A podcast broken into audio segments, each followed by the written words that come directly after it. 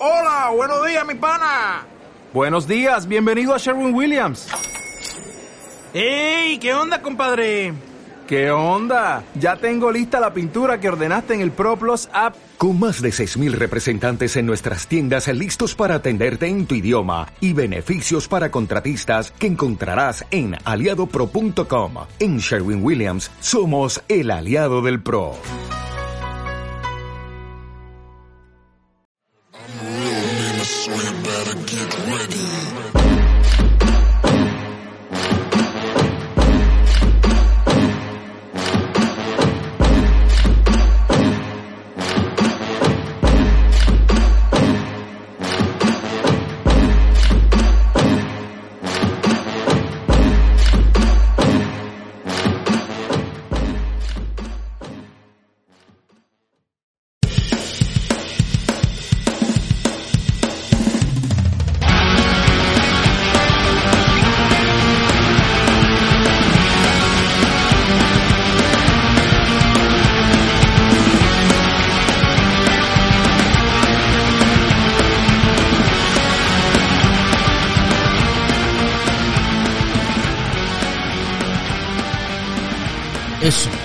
Estamos. eh, en vivo completamente. Mi querido Chino. eh, gracias por unirse a la transmisión. Estamos completamente en vivo en este momento. Carlos Verte aquí. Jacobo Zabludowski en el noticiero 24 horas. Estamos en guerra. Mi querido Marcel San Roma. ¿Cómo estás?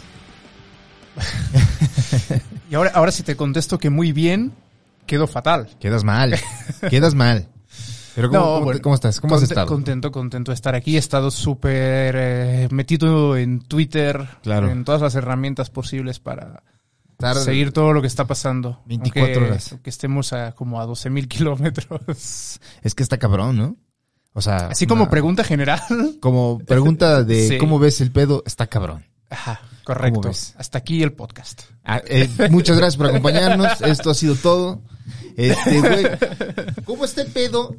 Eh, esto, ¿cuándo empezó el ataque? ¿Cuándo empezó la invasión tal cual? Fue la semana pasada, el ¿no? miércoles en la noche, hora de México, jue- jueves 4 de la madrugada, hora de, de Ucrania, y Ok. de la, sí, de la zona. Hora, loca- hora local, que se dice en los medios. En los medios. Eh, fue el reconocimiento de la Federación Rusa de las repúblicas de Donetsk y Luhansk.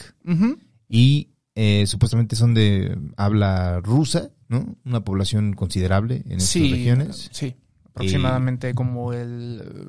Los mapas varían un poco y no es lo mismo el este de Lugansk que el oeste de Lugansk, pero aproximadamente el 70-75% de la población es, es rusófona.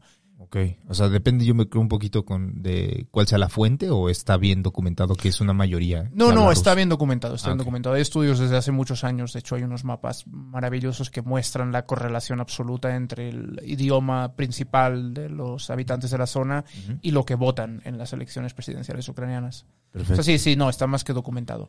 Y esta, eh, esta excusa del idioma fue una de las principales, eh, eh, pues, que, pues, excusa que utilizó Putin en 2014 para anexarse Crimea. ¿Estoy en lo correcto?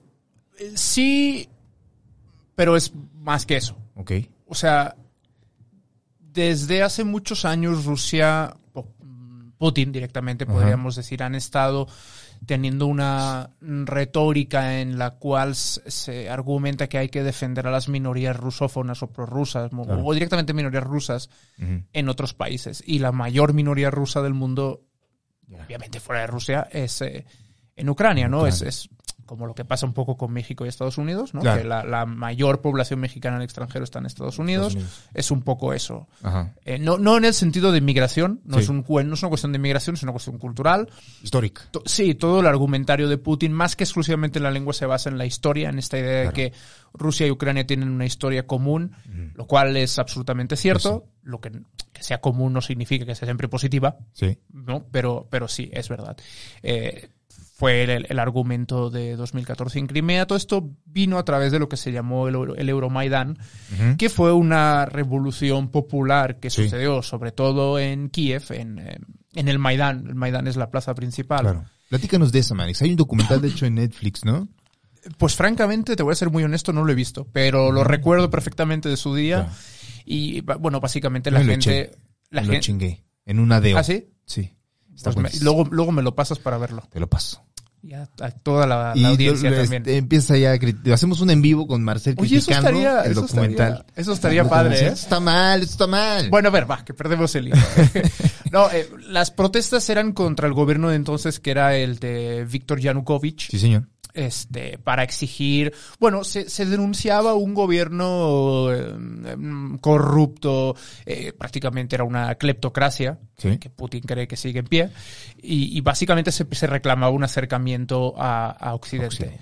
Eh, Yanukovych era lo que se ha llamado, no era el primero ni el único, ¿eh? Sí. un presidente prorruso, es decir, una persona cercana a las tesis de Moscú, una persona, eh, digamos, que estaría más eh, en el camino de valorar esos vínculos históricos de Ucrania con Rusia, mientras que otra parte de la población, que fueron los que se manifestaron y que estadísticamente son una mayoría en, en Ucrania, pues la idea que tienen es nosotros debemos estar más cerca de Europa y más lejos de Rusia. Claro. Eh, Y esto sobre todo se vive en el oeste de Ucrania, que de hecho en poblaciones como el, el VIP, Lviv, no, no, la verdad no sé muy bien cómo pronunciarlo, es un poco complicado, es una población que está construida pues por húngaros, eh, polacos, checos, es una población de, una, de un tinte mucho más europeo y mucho menos eslavo. Ok. Ya. ¿vale? Digo, no, no europeo no en el sentido geográfico, porque Rusia también tiene hasta Sí, los Urales, Los Urales. hasta los Urales es Europa, pero, pero son de, de tradición eslava. Y par- la parte Claro. este, del occidente de Ucrania es mucho más... eh, Colorida en cuanto a Sí, poblaciones sí, europeas sí. se refiere. exacto. Ya, ok. Ujú. Entonces, pues bueno, eh, estas protestas terminan con el exilio, la, la dimisión y el exilio de Yanukovych. Yanukovych se marcha a Rusia.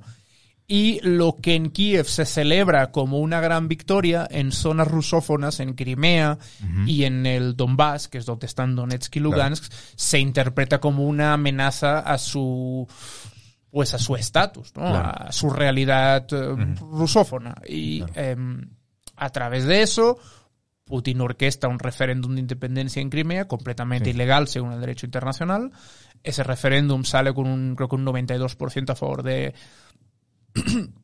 perdón, de la, de la, ¿Es directo la anexión hacia la Federación Rusa o es independencia y después se anexa? se anexa a la semana. Lo que no recuerdo yo ahora mismo es si el de la pregunta del referéndum era directamente anexión. Creo que sí. Sí. Ok, Creo que era directamente Sí. anexión, sí. perfecto. Entonces, vota a favor el 92%, pero con una abstención relativamente alta. Eh, pasa mucho en este tipo de referéndums, y lo digo porque yo que soy catalán Sí, y viví lo de 2017, pasa esto. Yo te podría decir, mira, como en Cataluña, que en 2017 el 91% votó a favor de la independencia.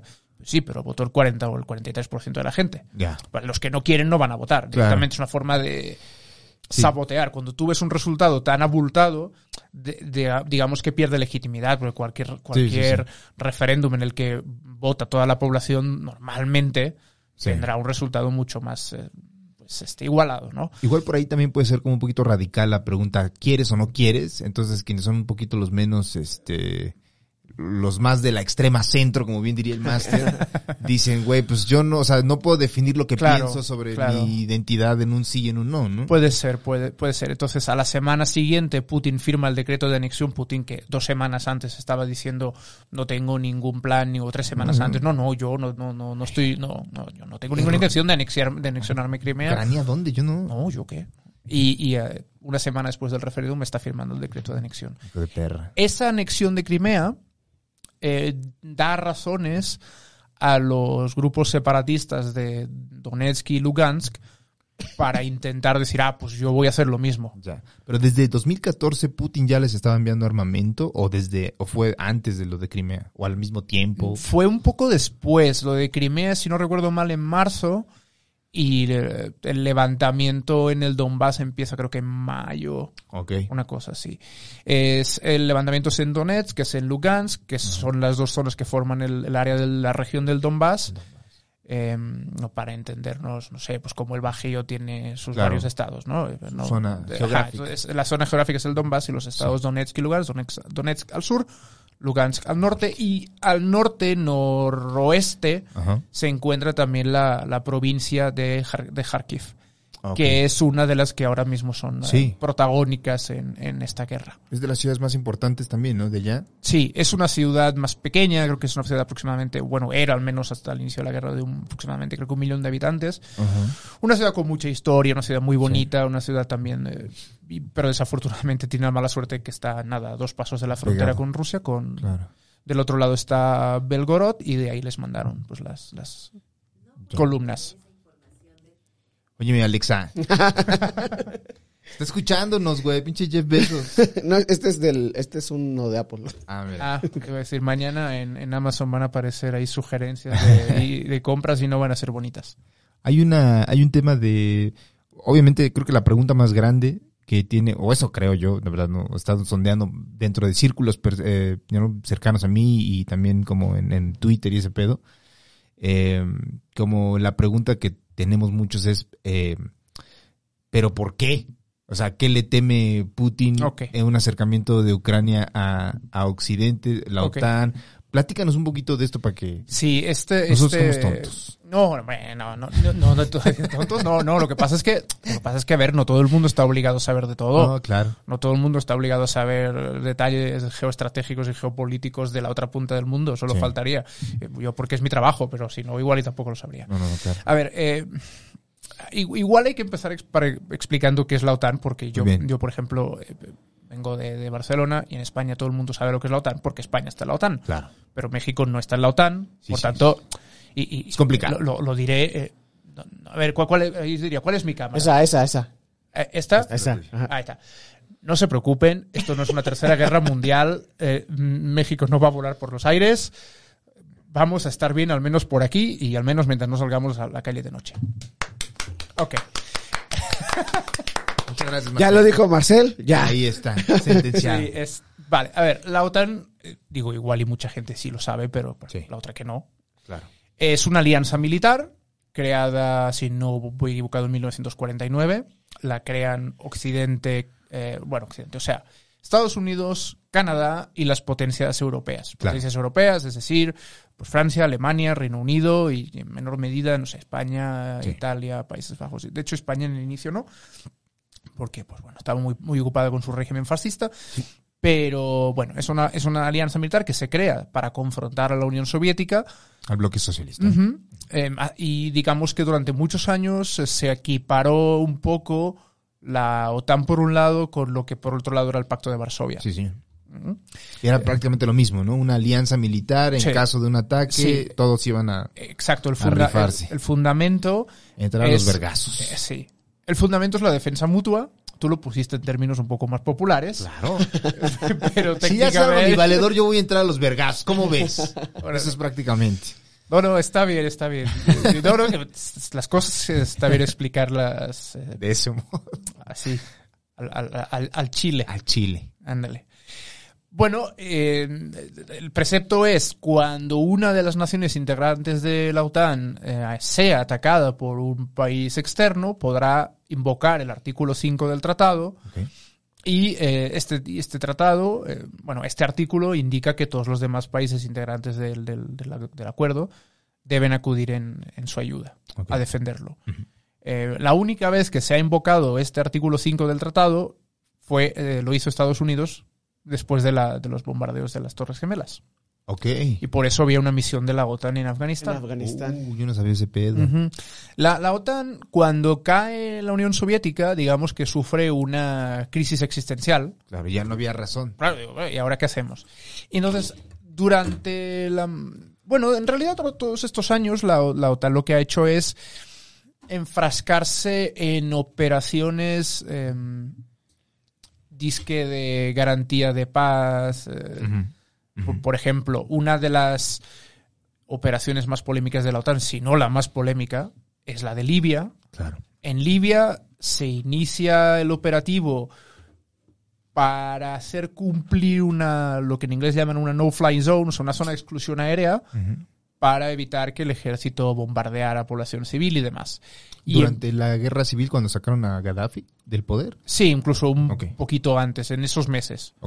Entonces, lo que empieza como un operativo para, pues, con la aviación de, la, de los países de la OTAN, con formar una zona de exclusión aérea, termina siendo una campaña de bombardeos contra posiciones del ejército libio, termina siendo muy claramente un operativo militar para buscar un cambio de régimen porque, Ya. no sé, porque en aquel momento los países de la OTAN consideraron que sin Gaddafi habría más estabilidad y que por tanto podría tener mayor garantía de suministro de los pozos petrolíferos de la costa de, de- de Libia. Entonces, e- esa es probablemente la operación más controvertida de la OTAN. O sea, fue pro Gaddafi la, el, el No, no, bombardeo. no, no, no, no, no. O sea, justamente los bombardeos eran para sacar a... Sacar, ah, sí, sí, sí. Ok, listo. Sí, se, se entendió que los grupos rebeldes tenían fuerza suficiente para sostener una guerra larga y que, bueno, pues... eh, Sí. en Puede fin. entenderse un poco la OTAN, también ya siendo muy paranoico, como una, una herramienta de Estados Unidos para meterse en guerras eh, que igual y no le tocan porque geográficamente está separado. Depende. En el caso de Libia, sí. Ok. En, el ca- en otros casos, no. Por ejemplo, la OT- es que la OTAN ha hecho de todo. La, la OTAN prácticamente te, te, te, te hace el, el, el súper. O sea, Vende empanadas también. Sí, de, de verdad, es que la, la- la OTAN ha estado en Afganistán, la OTAN hizo esta marranada en Libia, la OTAN, eh, por ejemplo, en un terremoto en Pakistán en 2005, la OTAN estuvo ayudando en, en- en misión humanitaria, de verdad humanitaria en Pakistán. Mm, eh, ha ayudado en, también en los operativos en Siria. Ok. En fin, la OTAN ha hecho un poco de todo. Ha- ha- sus primeras operaciones fueron a mediados de los 90 en los Balcanes y fueron también misiones de estas de zonas de exclusiones aéreas. Algunas también fueron bombardeos. Pero digamos que un poquito más justificados que el de Libia, porque Claro. eran básicamente, por ejemplo, contra el ejército yugoslavo en la época, serbio, Sí. podríamos decir ahora que estaba masacrando a la población. Entonces, Sí, sí, sí. bueno, eh, digo, no soy el mayor crítico de, la, crítico de la OTAN, pero tampoco soy ni mucho menos fan de la OTAN. Claro. Creo que a la OTAN hay que leerle la cartilla, ver qué ha hecho mal y también decir, bueno, no todo lo que ha hecho es necesariamente malo. Por ejemplo, lo de Pakistán. Igual es un ejemplo muy pequeño, pero mm, tampoco... En fin, es- lo digo porque sé que hay un sentimiento muy polarizado respecto a la OTAN Sí, señor. y yo tiendo a pensar que no todo es blanco y no todo es negro. Con justa razón. Creo que la OTAN como herramienta puede ser útil, el problema es que en ocasiones se ha usado de forma terrorífica. Claro. ¿no? Para no repetirme, pero lo de Libia es el mayor ejemplo de ello. De la verga, sí, señor. Eh, y me perdí un poco el hilo de la Eh, pregunta original, El, el pero... tema, el tema era de, de o sea, Ah, el la- las, de la- razones, la- la las razones de Putin. Sí. Sí, ok. Entonces, em, cuando cae la Unión Soviética y, y la OTAN empieza a buscar un poco su sentido de nuevo, una de las cosas que se encuentra es que varios de los países del este de Europa que se habían independizado de Rusia Sí. En, entre el año 91 y el, entre el 90 y el 93 más o menos, de repente sentían un poco ese miedo a la influencia rusa y tal.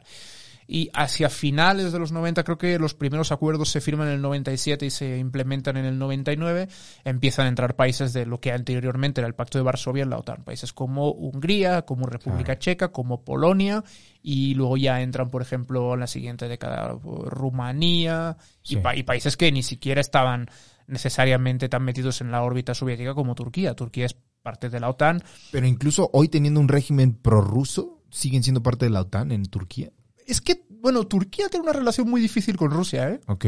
A- ahora, por ejemplo, justamente tiene unas relaciones más o menos cordiales, pero tuvieron tres, cuatro años de muy malas relaciones. Es, es, una, es un romance tortuoso. Sí, y también con Europa, ¿no? O sea, Sí, está, bueno, eh, está no es ni de entre... allá ni de eh, acá. Ajá, Claro. Eh, por ejemplo, Turquía está en la OTAN, pero no está en la Unión Europea. ajá, exacto. Porque la Unión Europea quiere la ayuda militar que puede aportar Turquía y sobre todo el freno que puede suponer eh, en sus dos fronteras, en la frontera con Siria y en el Claro. lado, digamos, norte a la órbita rusa, pero lo que no quiere es la, la migración eh, musulmana Sí. que causaría en Europa. No, no- Son no- muy no cafés. lo aplaudo, ¿eh? No lo aplaudo. Es, es, es, es, pero es muy duro, pero es que es Sí, así. claro. Es que esa Porque es la es, razón es, principal. es otra de las crisis que hay en Europa con, con Turquía. O sea, Turquía está siendo la, eh, el, el país donde están llegando los migrantes y ahí se están quedando. De- Tur- bueno, de Turquía, hecho, de- Grecia, este... Digo, sé que no es el tema de hoy, pero Sí, de hecho, eh, cuando se produce la crisis de refugiados de 2016,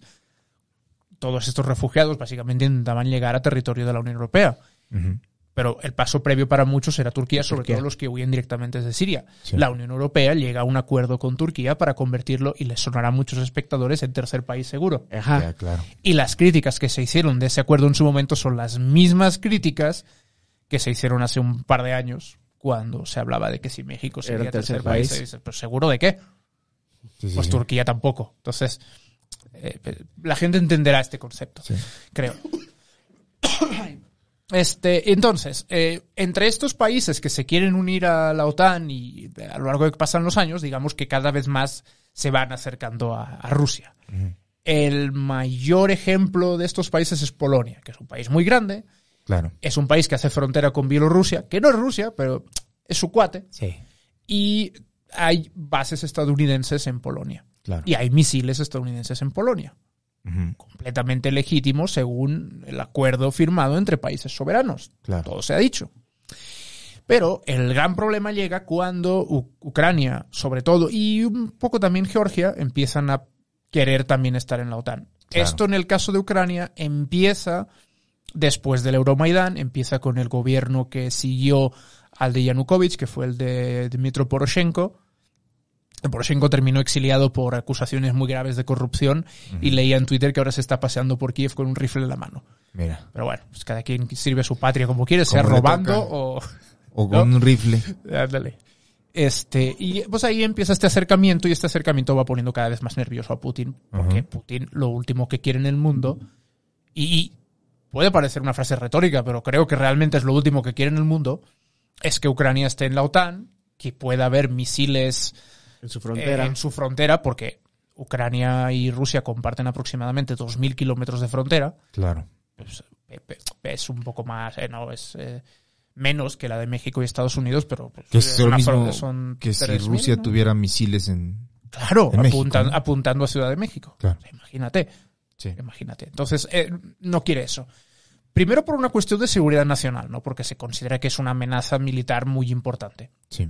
Imagínate que llega un... Ponte tú, ponte tú que llega un loco a la presidencia de Estados Unidos Ajá. Como ya pasó. Ponte Loco naranja.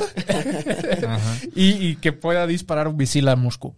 Claro. En- en- digo, tendrán sistemas de defensa aérea y todo lo que tú quieras, pero pues obviamente Sí, no están es- ahí no- pegados. O sea, también puede... Bueno, podría ponerlos a, no sé, a 100, a 100 kilómetros de la frontera, Claro. o 50.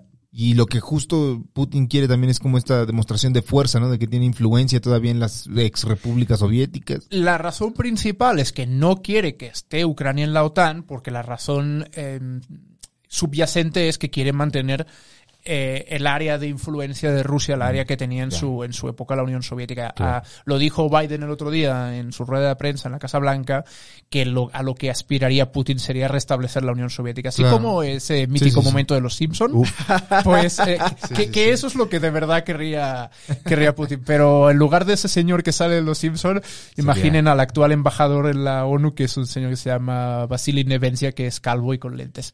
Pónganle, ¿no? Pero, sería, sería eso. A ver, eh, yo no creo que sea literal, porque yo creo que el interés de Rusia por recuperar, no sé, Kirguistán es relativamente pequeño, Sí. pero Ucrania, desde luego. ¿Le dolió a Rusia cuando se unieron las repúblicas eh, bálticas a la OTAN o no? Em, este, Dos, es un, este es un tema muy interesante. Este como es el leve, que- leve. Como la de Cártel de Santa. El Chile me dolió leve. Le, dedicó esa rola. Eh, leve, sí, porque de hecho, este es el gran argumento de la gente que dice que todo esto es culpa de la OTAN. Cual a mí, sinceramente, me parece una barbaridad, pero porque yo soy de la opinión de que la culpa es de quien tira bombas, pero bueno, Claro. hay gente que defiende que esto es culpa de la OTAN. Y uno de los argumentos es, no, es que la OTAN le prometió a Rusia que no se expandiría hacia el este y esto fue una violación flagrante. Bueno, mm, eh, no del todo. Eh, Hay una, una entrevista a Mikhail Gorbach- Gorbachev, que fue el último líder de la Unión Soviética. Bueno, el último gran líder de la Unión Soviética. Hubo uno ahí transitorio, que no recuerda a nadie, creo. En la que dijo, le preguntaron en 2014, oigan, ¿le prometió la OTAN no expandirse? Y dijo, no. No, no, no, eso no es verdad. Y lo ha confirmado. Leía un artículo que decía, también citaba un nombre de la inteligencia soviética en los últimos años que también confirmó que no. jamás hubo tal promesa, que eso no es cierto. Y Yo supongo que hubo pláticas en algún momento, si no antes de la caída de la Unión Soviética, en algún momento de los años 90. Yo me imagino, porque también Putin dijo, es que la OTAN prometió y luego no lo cumplió. Yo me imagino que debió haber pláticas alguna vez. Pero así un papel firmado, Sí. jamás. Ok. Eso sí, eso es importante decirlo, porque esta supuesta violación de una promesa no, no, es que no existe. Pues no, o sea, aparte, si así fuera, las Solo- repúblicas son independientes y pueden hacer lo que quieran. Ajá, no, pero fíjate, solo hay una promesa que sí se hizo y sí se mantuvo. Fue, se prometió que la OTAN no se instalaría en lo que entonces todavía era Alemania del Este. Y a día de hoy se sigue cumpliendo. Ok. Entonces, si como no, no es que la OTAN no tiene palabra. Miren, lo único que prometieron por escrito lo cumplieron. Hasta Ok. la fecha de hoy, 30 años después. O sea, en el territorio geográfico de Alemania del Este no Eso hay se bases. prometió y... ajá. Solo en Occidente, en Alemania Entonces, pues, tampoco, a ver, tam- tampoco fue la promesa más dura de cumplir porque al final Pues les da sí. un poco igual, ¿no? Pero bueno, pero el caso es que se- sí, pues al Sí, final... sí. eh, Ya todos el mismo territorio. Más, sí, da un poco igual, pero sí, bueno, se cumplió. Eh, y de hecho, y yo creo que la mayor prueba de que la molestia fue leve fue lo- justamente una de las cosas que dijo Putin el lunes. Creo que fue el- su declaración del, del lunes. Él dijo que en el año 2000, en una cumbre con Bill Clinton, en aquel momento presidente de Estados Unidos, le dijo, oye, ¿y Rusia podría entrar algún día en la OTAN? Y, pues, porque- Putin a Clinton le dijo. Ojo, Ajá. ajá. Le preguntó, y pues la respuesta obviamente debió ser negativa o lo que sea, pero eh, Putin acaba de llegar al poder, pero yo creo que, es- que, el- que el hecho de que lo preguntara demuestra que la situación no era la que es hoy. Claro. Eh, Putin yo creo que lo dijo como a- con motivo de sarcasmo, ¿verdad? Sí. Pero en realidad si lo piensas, el hacer esta pregunta, pregunta refleja que no había la tensión que hay hoy en día. Claro. Entonces, ese entonces, el, este, ¿cómo se llama este vergas? Yeltsin y Clinton eran muy compas, ¿no? Sí. O sea, Sí, Yeltsin, el calderón ruso. sí, señor. y este Putin es heredero de Yeltsin, ¿no? De cierto modo. Yeltsin eligió a dedo a, a Putin para Mira. que le suceda. De hecho, recordando otra vez los Sí. Simpson, Claro. recuerdo, no sé si es un especial de Halloween en el que instalan un eh, una, una máquina en el bar de Moe que medía el alcoholismo y el nivel máximo era Yeltsin. Yeltsin, sí. Sí, sí, lo recuerda. Boris Yeltsin, sí, sí. O sea, no es una cuestión, es conocido, es, es Sí. Un público, borrachales, público- público y notorio. Sí. Entonces, no había la tensión que había en su momento. No hubo unas declaraciones formales de rechazo y de gran enojo cuando Polonia, cuando Hungría, cuando la República Checa se unieron en el 99, que fueron las primeras del, del expacto de Varsovia. Eh, es cierto que cuando Putin llega al poder está muy ocupado en arreglar un país que era un caos y un desastre. Claro. Eh, lo- cuando se desmorona la Unión Soviética, la nueva Federación Rusa cae bajo el control absoluto de unas el- élites cle- eh, cleptópatras. Cleptócratas. Clepto- eso, No. Cleptómanas. En, Cle- en Cleopatra, perdón. Eh, entonces, eh, bueno, Putin llega al poder con el objetivo de poner orden. Y es un señor que venía del KGB, es un, un señor, ah, bueno, acostumbrado a poner orden, ¿no? Digamos. Sí. Y lo logra. Cuando Putin ya logra estabilizar el país, hacia finales de la siguiente década, 2008, es cuando se empieza fijar en otros objetivos si nos fijamos en la historia de Rusia en el cambio de siglo, Rusia está bastante tranquilita en el ámbito internacional. Sí. Básicamente su ocupación militar era, por ejemplo, aplastar eh, la guerra de Chechenia, la segunda guerra de Chechenia. Em, de hecho, Putin se hace popular y famoso precisamente por liderar eh, la, la guerra de Chechenia. Sí. Eh, Entonces estaba centrado en la política doméstica. Cuando el país se empieza a arreglar, todo empieza a funcionar y demás y demás, fue cuando empieza a meterse en política exterior. Por ejemplo, su primer gran, su primera gran apuesta geopolítica eh, a nivel exterior fue la guerra de Siria, se- ofreciendo un apoyo férreo al régimen de, de Bashar al-Assad. Ya. Entonces, poco a poco, Putin se va preocupando más por la política exterior. Y ahí es cuando se va dando cuenta del riesgo que supone que cada vez más países quieran estar en la OTAN y quieran estar, eh, por ejemplo, en la Unión Europea. Ucrania también había iniciado pláticas muy, muy tímidas para entrar a la Unión Europea, pero este fin de semana mismo el presidente Volodymyr Zelensky ha estado tuiteando que ha estado hablando con presidentes europeos y hasta con la presidenta de la, de la Comisión Europea, Ursula von der Leyen, para intentar entrar. Ucrania en- en- en la Unión Europea. Claro. O sea, y al final esta es una cuestión que si quieres es otro análisis, pero que me parece muy importante recalcarlo, sobre todo para la gente que culpa a la OTAN todo, lo que está consiguiendo Putin con todo esto, más allá de lo que vaya a lograr en Ucrania o no, es que eh, de repente Ucrania no solo quiere estar en la OTAN, sino que quiere estar en la Unión Europea, que Finlandia y Suecia, que no están en la OTAN, ahora ya estén eh, abiertamente hablando de que quizás sería buena idea entrar en la OTAN. Sí, De hecho, se convocó una reunión consultiva de la OTAN a, a raíz de todo esto y Finlandia y Suecia estuvieron presentes. Entonces, si acaso lo que va a lograr es convencer a Finlandia, sobre todo a Finlandia y también a Suecia, entrar en la, en- en Pegado la- en la a OTAN. Rusia. Finlandia comparte una frontera bastante grande con Rusia. Eh, Suecia no. Suecia no tiene. eh, porque ese pequeño corredor se lo corta justamente Noruega, que es quien por arriba tiene un pe- una pequeña frontera con, con Rusia. Pero sobre todo Finlandia. Claro. Entonces, yo creo que es eh, muy discutible to- to- todo lo que espera conseguir Putin con, con todo esto. Que si quieres hablamos de lo que No es una medida. busca en Ucrania. Claro, porque es una, una medida muy drástica, como, como lo entiendo, es las, las medidas. eh, Más drástica que tirar bombas. O sea, sí, pero, hay, ¿no? pero, pero por, por- ¿por qué se atrevería tanto o cuál es su, su motivación de llegar a este nivel cuando puede recibir todas estas sanciones que ha recibido que afecten a los negocios de los mismos oligarcas que le ayudan a, a mantener el poder en, en, en Rusia, güey? Ok, a ver. eh, y digo ok, a ver, más que los otros dos programas que grabamos porque es muy complejo todo esto, Claro. ¿vale? Pero mm, es una cuestión de cálculo. De- eh, sanciones Putin ha tenido y Rusia ha tenido desde 2014. Por lo de Crimea se le impusieron sanciones. Sí. Por lo del Donbass, aunque Putin siempre ha negado que él apoyara militarmente a las fuerzas separatistas, lo, lo hace, Claro. también le pusieron sanciones. Y no le importó. Entonces, Putin es una persona que ha demostrado que las sanciones le importan relativamente poco. Sí. Ay, ¿Quieres agua? Sí, sí, la verdad es que sí.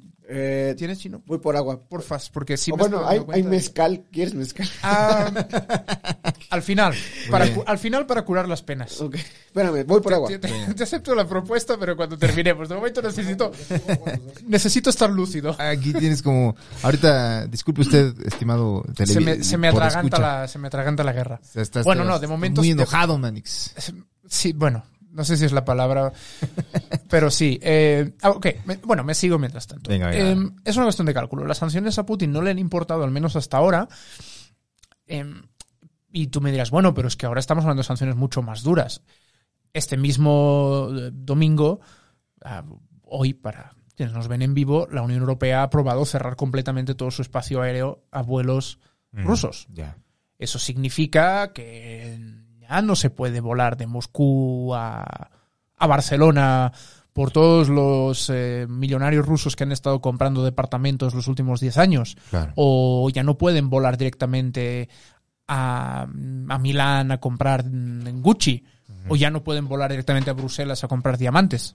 Ujú. Y, y- y pongo estos ejemplos no por casualidad, son completamente reales. Una de las razones por las que em, varios países europeos se estaban oponiendo a echar a Rusia del sistema de intercambio de datos bancarios internacional, el SWIFT, era porque decían, no, es que los diamantes belgas, eh, ¿no? en Bélgica molestaban, "No, es que, y en Italia no querían que dejaran de comprar sus Guccis Claro. o sus lo que sea. Entonces, mm, bueno, es complicado. Al final la solución, aparte de lo del cierre del espacio aéreo, ha sido excluir del SWIFT a ciertos bancos. A los bancos más importantes, a los bancos con más vínculos con, con, con el Kremlin. Kremlin, Claro. para quien no sepa, el gobierno ruso. Claro. Así como se habla de la Moncloa en Como España. el- el- el- la Eh, Casa Blanca. La Casa Blanca, Claro. el Elíseo. Bueno, en Rusia es el Kremlin. Eh, y, y bueno, entonces eh, Putin hace un cálculo. Putin era perfectamente consciente de que las sanciones que le iban a poner iban a ser más duras porque lo había anunciado Estados Unidos y lo había anunciado Reino Unido y lo había anunciado la Unión Europea. Claro. Entonces no es ninguna sorpresa. Pero Putin calculaba. ¿Qué calculaba? Calculaba que su operación en Ucrania sería muy rápida. Y eso haría. toma, y eso haría que lo que le pegaran las sanciones fuera secundario. Porque como lo más importante para él es evitar que Ucrania se acerque demasiado a Occidente, las sanciones que haya que pagar por eso valen la pena. Entonces, si él conseguía su objetivo militar y geoestratégico a tiempo, Ajá. rápido, ¿Cuánto pues las sanciones da igual. ¿Cuánto calculaba? Los reportes que yo he leído de, de, bueno, de expertos en... Porque en Twitter hay de todo. Claro. Eso es lo bonito, que sí hay mucho hate, pero también hay mucho experto. Claro. Lo que yo he leído es que él esperaba, no, no necesariamente en un día, pero sí ventilarlo muy rápido. Ok. Eh, Putin recuerda que en 2014 se anexionó Crimea sin ninguna oposición militar ucraniana y, y que el ejército, lo, lo que Putin recordaba es que el ejército ucraniano era un desastre. Y lo era. El ejército ucraniano no había entrado en combate desde la independencia y casi todo lo que tenía eran restos de equipamiento soviético, al punto de que prácticamente nada funcionaba. Leía un hilo maravilloso eh, de un analista, que, bueno, por ahí lo retuiteé yo hace un rato, Ajá. si quieren, pues en mi Twitter ahí estará. Es un hilo larguísimo, pero que explicaba todas las cuestiones militares de Ucrania. Explicaba que incluso los separatistas del Donbass se frustraron porque no podían luchar contra el ejército ucraniano porque, por ejemplo, los lanzagranadas no funcionaban. O sea, un desastre De lo absoluto. viejo. Sí, sí, de, no, pues que tenían 25 años ahí sin ninguna revisión, sin ningún mantenimiento y sin usarse. ¿Por qué? Porque Ucrania no pensaba que los fuera a necesitar. Claro, Y claro. mira, la principal prueba de que Ucrania nunca pensó que necesitara armamento militar moderno ni nada, ni fuera a tener una guerra con Rusia, es que en el año, creo que fue en el 94, Ucrania le devolvió a Rusia todas las armas nucleares que tenía en el país de la era soviética. Claro. También leía un tuit que decía, qué diferente sería todo esto ahora si Ucrania no tuviera. hubiera devuelto las armas. Claro. Pero así es la vida. Se hizo de buena voluntad. Sí, se hizo de buena voluntad. Sí, sí, sí, sí. Digo, cuando normalmente cuando un territorio se independiza se llega a ciertos acuerdos, a ciertas Claro. negociaciones sobre en términos económicos activos y pasivos, ¿no? ¿A quién Sí. le- que esta deuda a quién corresponde? Estos activos a quién son. Entonces, no digo que fuera un ejercicio de generosidad, Ya. porque probablemente estaba en un acuerdo, la verdad es que no lo sé. Pero, pero fue un acto de buena voluntad, desde luego, porque si Sí. se hubieran puesto, no te las devolvemos, amenázame, yo también tengo bombas nucleares. ¿Qué vas a ¿Sabes? hacer? O, Claro. ¿qué va- exacto, ¿qué vas a hacer? Entonces, pues esta es la prueba de que el ejército ucraniano estaba fatal. A partir del 2014, con ayuda de Occidente, se ha ido modernizando, se ha ido financiando. Y no solo eso, este mismo hilo explicaba algo muy interesante, que es que ahora mismo probablemente tiene más veteranos de guerra Ucrania que Rusia porque la táctica de Ucrania con el frente del Donbass en estos últimos casi ocho años ha sido ir rotando fuerzas muy a menudo. Ya. O sea, todos tienen prácticamente Tanda, experiencia. tanda, guerra, tanda, guerra, pum, Claro. pum, pum, pum, rotar, rotar, rotar, rotar, rotar. Entonces eh, calculaban que tiene ahora mismo unos 400.000 soldados con, ex- con experiencia de Ah, combate pues está el pedo. y que Rusia lo mucho tiene 2.000 o 3.000. ¿Por qué? Porque, y, y esto era parte del análisis de por qué le está yendo mal a Rusia en Ucrania, y es que Rusia en los últimos 30 años, Ajá. madre mía, ni el agua. Tranquilo, tranquilo, Manix. Este, no ha hecho una guerra, no ha estado en una guerra. Todo lo que ha hecho son lo que anunció Putin el lunes, operaciones especiales. En Siria volaban aviones y tiraban Claro. cohetes pero, o misiles, pero no había fuerzas en tierra. Sí. En Chechenia, eh, bueno, era un paseo. Claro. Sí habían tanques, pero era un, era un paseo. ¿Y hace cuánto fue también? Eh, bueno, Chechenia la última es en el 2000. La guerra, guerra más reciente, y guerra, guerra, guerra, guerra entre comillas, es la de Georgia en 2008 sí. eh, que es la que termina con la escisión de facto de Abjasia y Osetia del Sur, son dos territorios prorrusos en, en el norte de Georgia. Más o menos similar la situación a la del Donbass, digamos, Sí, sí. solo que ahí ya se quedaron, hay un acuerdo de facto, eh, son países que solo reconoce Rusia sí. y, bueno, cuatro... Es así, tipo lo reconocerá Eh, Sí- Bielorrusia. eh, Siria, claro. Nicaragua, eh, con perdón, eh, pero es que es sí, así. sí. Es que Cuba, o sea, es que es la verdad. Digo, no sé en este caso específico, pero por ejemplo, Bashar al-Assad fue el primero en reconocer después de Rusia las repúblicas de las repúblicas populares de Donetsk y Lugansk. O sea, Claro. Más allá de sus cuatro aplaudidores en el, escen- en la- en el escenario internacional, no lo, recoge, no lo reconoce nadie. Son aliados cuyo único punto en común es estar en contra de Occidente, ¿no? Porque de ahí Sí, fuera Irán, Venezuela, China, sí. sobre todo Estados Unidos, y, sí. Y, y al final ese es el gran argumentario por el que mucha gente también está defendiendo a Rusia. ¿no? Claro, un chingo, verga, ¿cómo, cómo Sí, no, chingan en bueno, internet, porque hay, hay una, hay una conjunción de, de factores, ¿no? Una es, como me caga Estados Unidos, Ah, aplaudo al que le puede hacer frente. Pero podrías aplaudir a China, que también le puede hacer frente, pero, pero Sí. y también lo hacen, no sé, probablemente también lo hacen. Sí. Eh, si le sumas la importancia que tienen redes sociales en América Latina, Russia Today, pues, bueno, pues ahí tienes El este... RT, ¿no? RT. RT es, Y Sputnik. es- eh, RT y Sputnik son canales oficiales del gobierno ruso. Sí, señor. Son medios de comunicación, pero son. A ver. A ver, que se me entienda bien. Son herramientas de propaganda. Como ¿Qué también, como también es una herramienta de propaganda de alguna manera, no sé, televisión española en España y la, RAI y, y lo, lo que sea, ¿eh? O sí, sea, sí. no- El canal no es que- 14. sí, sí, o sea, el 11. El de Sur. Ajá, o sea, no es que los demás no sean herramientas de propaganda, ¿eh? no creo que, ah, este güey, no, no, no, yo, o sea, sí. No, pero se entiende, güey. sí, Obviamente. Pero Russia Today y Sputnik son herramientas de... Lo digo porque Russia Today sobre todo lo hace muy bien, comunica muy bien, tiene un estilo muy moderno, Sí. eh, lo hace muy bien. ha pegado franca- en francamente lo hace muy- de manera Cabrón. muy bien, muy buena. francamente Sí. lo hace muy bien. Pero es un A medio de- del gobierno ruso. Claro, a fin de cuentas utilizan el medio para sacar este, artículos que van a Claro. servir un propósito para el Kremlin. perdón, y una, una de las pruebas de que no deberían seguir... A ver, pueden seguir información de la guerra a través de Russia Today si quieren, pero contrastar es importante. Las pruebas de, de, de qué, de qué interés sirve Russia Today es que no usan la palabra guerra. Ya. Lo que hay es una guerra. Sí. Y digo, yo recuerdo que en, ahí en la redacción, el miércoles en la noche hubo un debate. Digo, un poquito del intríngulis, del, del intríngulis periodístico. Hubo un debate. ¿Qué palabras usamos en la portada del periódico de mañana? Y, y estaban así de eh, Putin ordena operaciones. Y, y yo les dije, oigan, no sé ustedes, yo hice en chinga la nota de la- de la- del, del discurso de Putin y yo titulé Putin declara la guerra a Ucrania. No sé cómo ven, pero a mí me parece que cuando estás bombardeando cuatro o cinco ciudades, estás teniendo tropas cruzando un país, es una guerra. Pues sí. Hubo debate y al final se acabó poniendo. Se acabó poniendo Rusia ataca a Ucrania. Bueno. Anyways, entonces, pero bueno, quiero decir que el término guerra es real, es importante y, y hay que decir las cosas por su nombre y eso Sí. Russia Today, perdón, pero no lo hace. Sí. Pero bueno, está en su derecho, supongo. Eh, por cierto, que hoy también la Unión Europea prohibió las emisiones de Russia Today Ah, y, sí. y Sputnik en todo su territorio. Sí. Mira. Y YouTube les quitó la monetización de todos sus ¿Ah, sí? videos también. Mira, eso no lo había visto. Si no, el, el debate ahora es, es el de siempre, bueno, el de siempre, el que lleva también muchos años. Las redes sociales son medios de comunicación.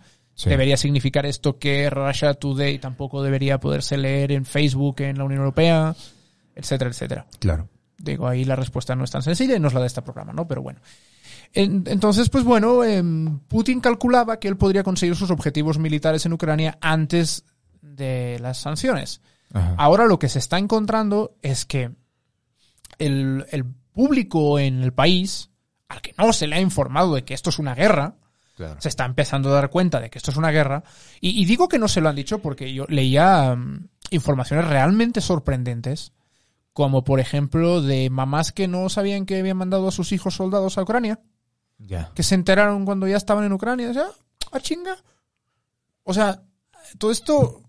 Y, y incluso tengo entendido que, mm, que han mandado a Ucrania algunos soldados que estaban en el servicio militar obligatorio. Sí. O sea, que son niños. 19 años. 19 años, 18, 20. O sea, es una, es una locura.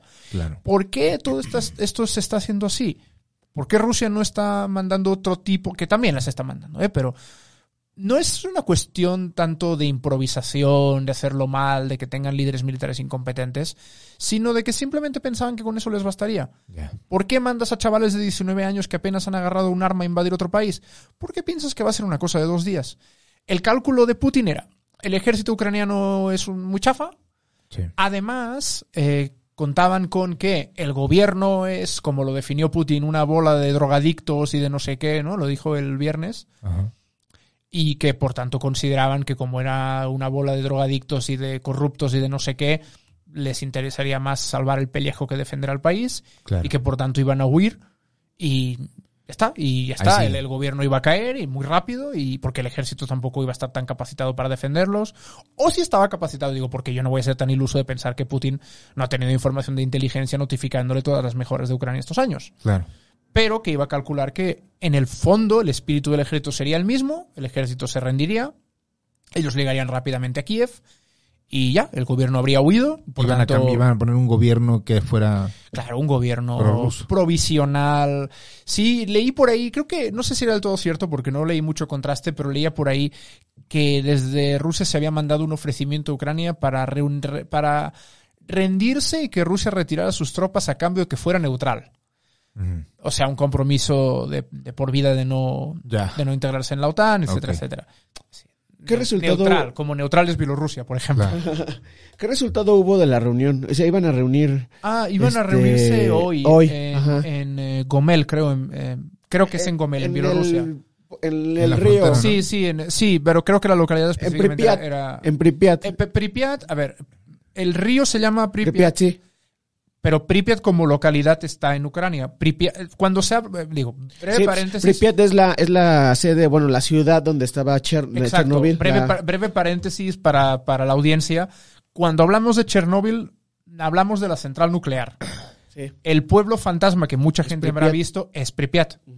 Ese Pripyat toma el nombre del río, pero el río sigue hacia Bielorrusia. Sí es cierto que hay zombies Manix en Chernobyl. En Pripyat. Hay muchos zombies, pero sobre todo están en la sección de comentarios de las notas de Russia Today. Ahí están los verdaderos zombies. Y, y en la mañanera. En la mañanera, claro. Bueno, no, no voy a hablar ahora de eso. Pero, bueno, Otro instrumento de propaganda. Ahí está. Eso. bueno, sí, Sí. Sí. Sí. Que también se vale. O sea, el gobierno tiene derecho a marcar su agenda. Nah, que chinguen a su madre, ya, la verga. No, no, chinguen. no. Bueno, es igual, es igual. No. Tienen derecho a usar una herramienta. Otra cosa es lo que hagan con esa herramienta. Claro, Ese es mi punto. Pero bueno.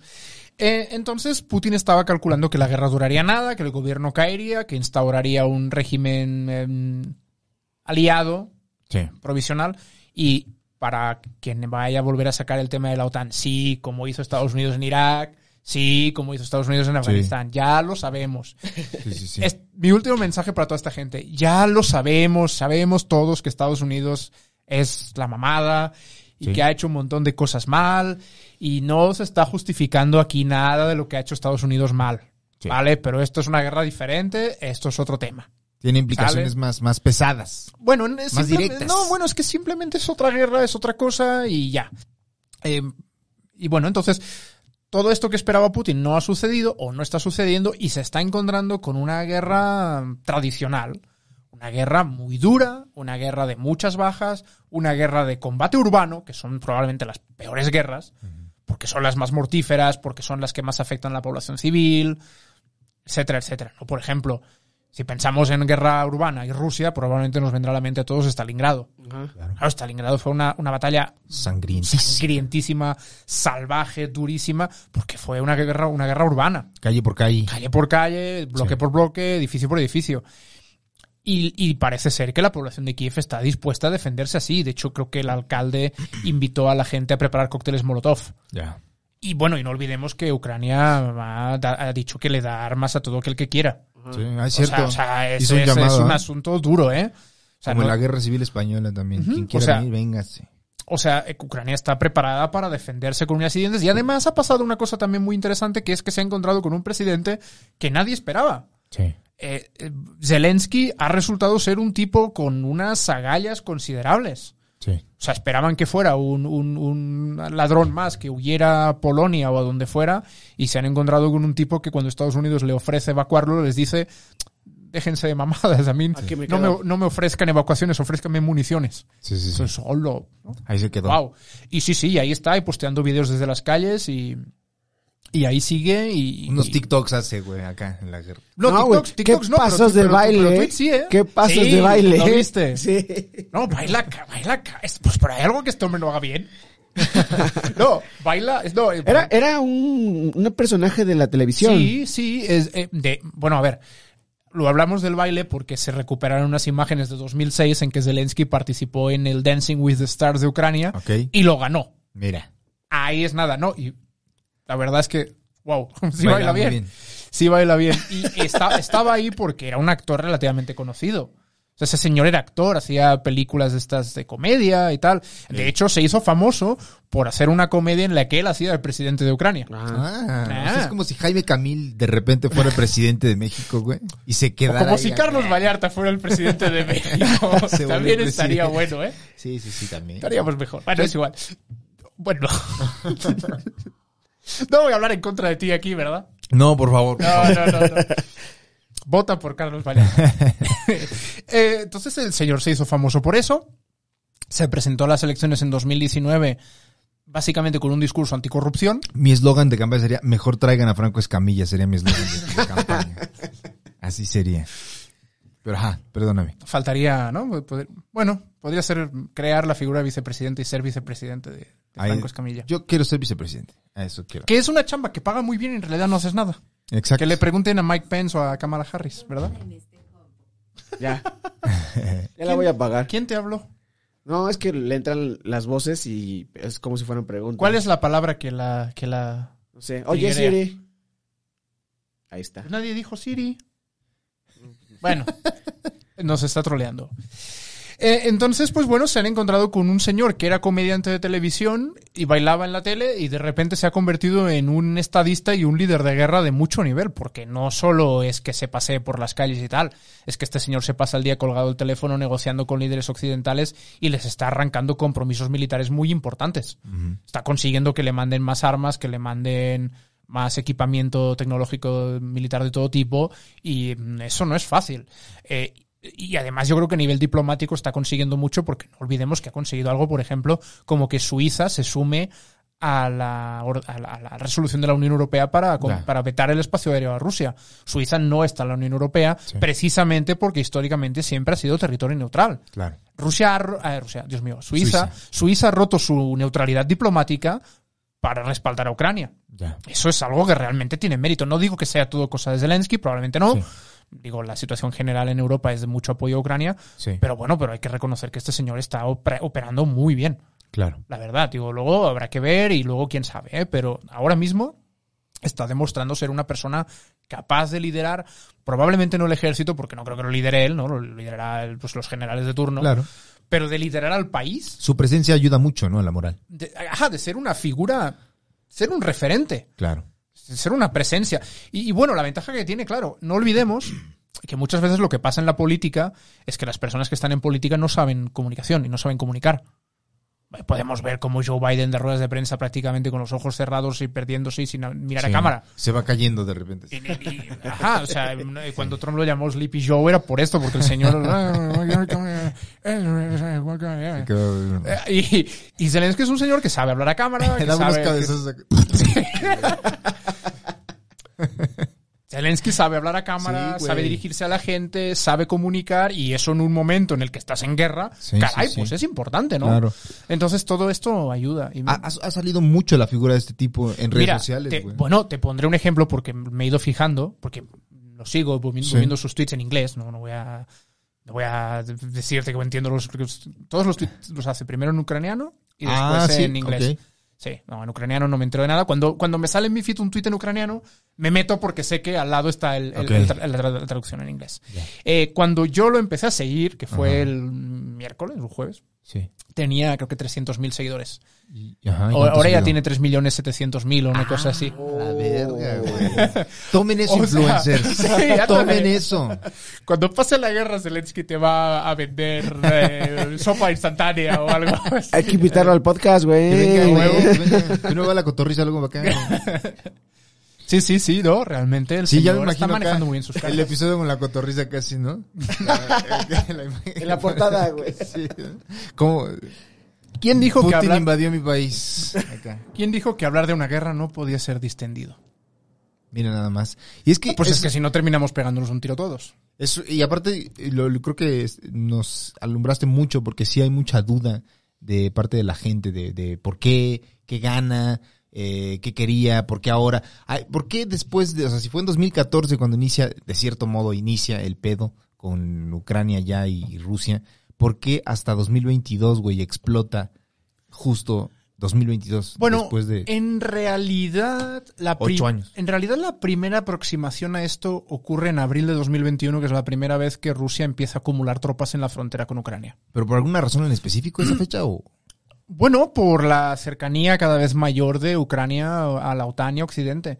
Y porque Occidente ha respondido con una retórica bastante tensa. Ya. Eh, De hecho, este domingo también Putin ha decretado un nivel de alerta 2 sobre 4 de sus fuerzas eh, con capacidades nucleares. Sí, es cierto, güey. Y el argumento es ante las sanciones y las agresiones y la retórica antirrusa de Occidente.